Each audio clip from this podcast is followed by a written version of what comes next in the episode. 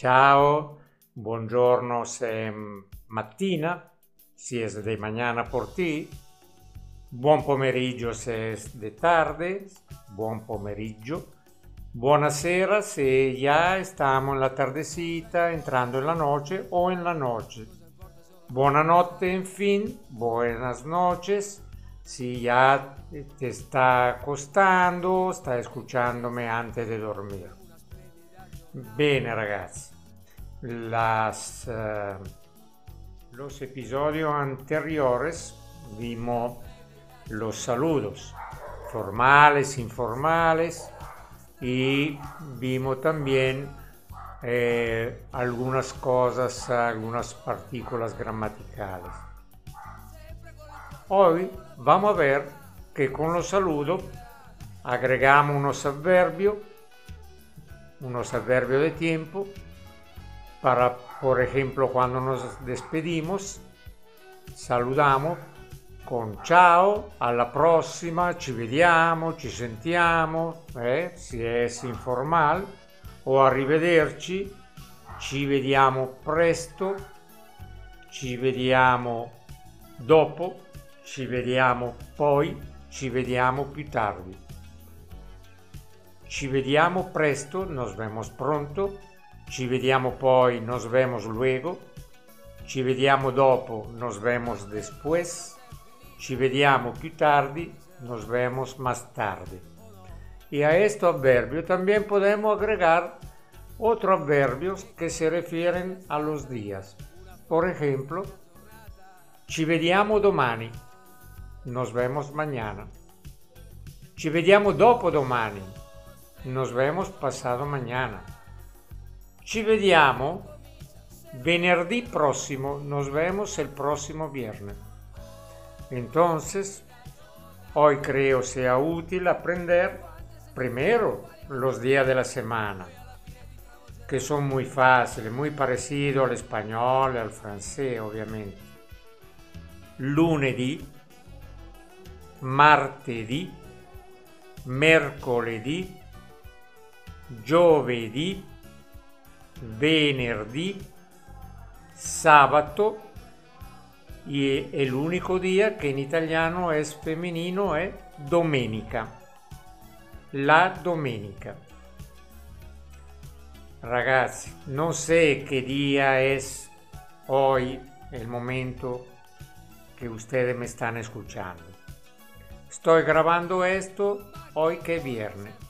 Este episodio entonces parte de viernes. Entonces yo digo, oggi è venerdì, hoy es viernes. Domani sarà sabato, mañana será sábado. Dopodomani sarà domenica. Pasado mañana será domingo. Oggi, hoy, domani, mañana. Dopodomani, pasado mañana. Oggi è venerdì. Hoy es viernes. Ieri era giovedì. Ayer era jueves. L'altro ieri, antes de ayer, era mercoledì. Antes de ayer era miércoles. L'altro ieri era mercoledì. Hasta aquí hemos identificado de forma precisa los días. Cuando ya no alcanzamos a identificar con un adverbio de forma precisa los días, utilizamos, como en español, para lo que se aproxima, lo que viene, l'avverbio prossimo. Lunedì prossimo. Oggi è venerdì. Domani sarà sabato. Dopodomani sarà domenica. No alcanzo para el lunes. Lunedì prossimo. Lunedì prossimo. Oggi è giovedì.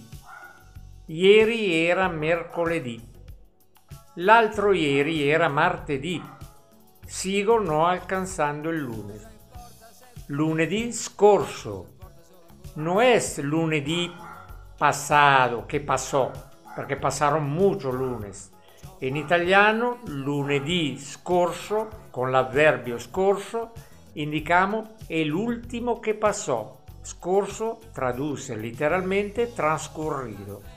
El lunes che trascurrió, lunedì scorso. E scorso come prossimo lo usiamo también in termine generico. La settimana scorsa, la classe scorsa, il mese scorso, l'anno scorso, todo lo che trascurrió è scorso. Todo lo che verrà è prossimo.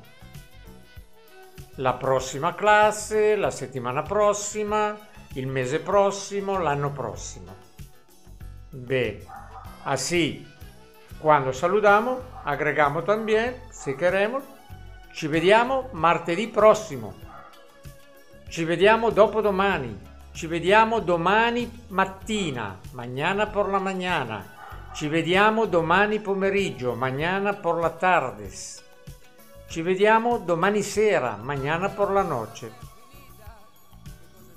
Bien, le recuerdo que pueden encontrar para practicar todo esto en mi página web www.lascuola.online y también pueden escuchar los otros podcasts sea desde mi página web, sea de la plataforma que yo promuevo en mis redes sociales. Recuerden que tengo también un canal de YouTube que se llama Parla Blando. Donde pueden encontrar también ahí material para praticar. Ciao ragazzi, alla prossima! Ciao!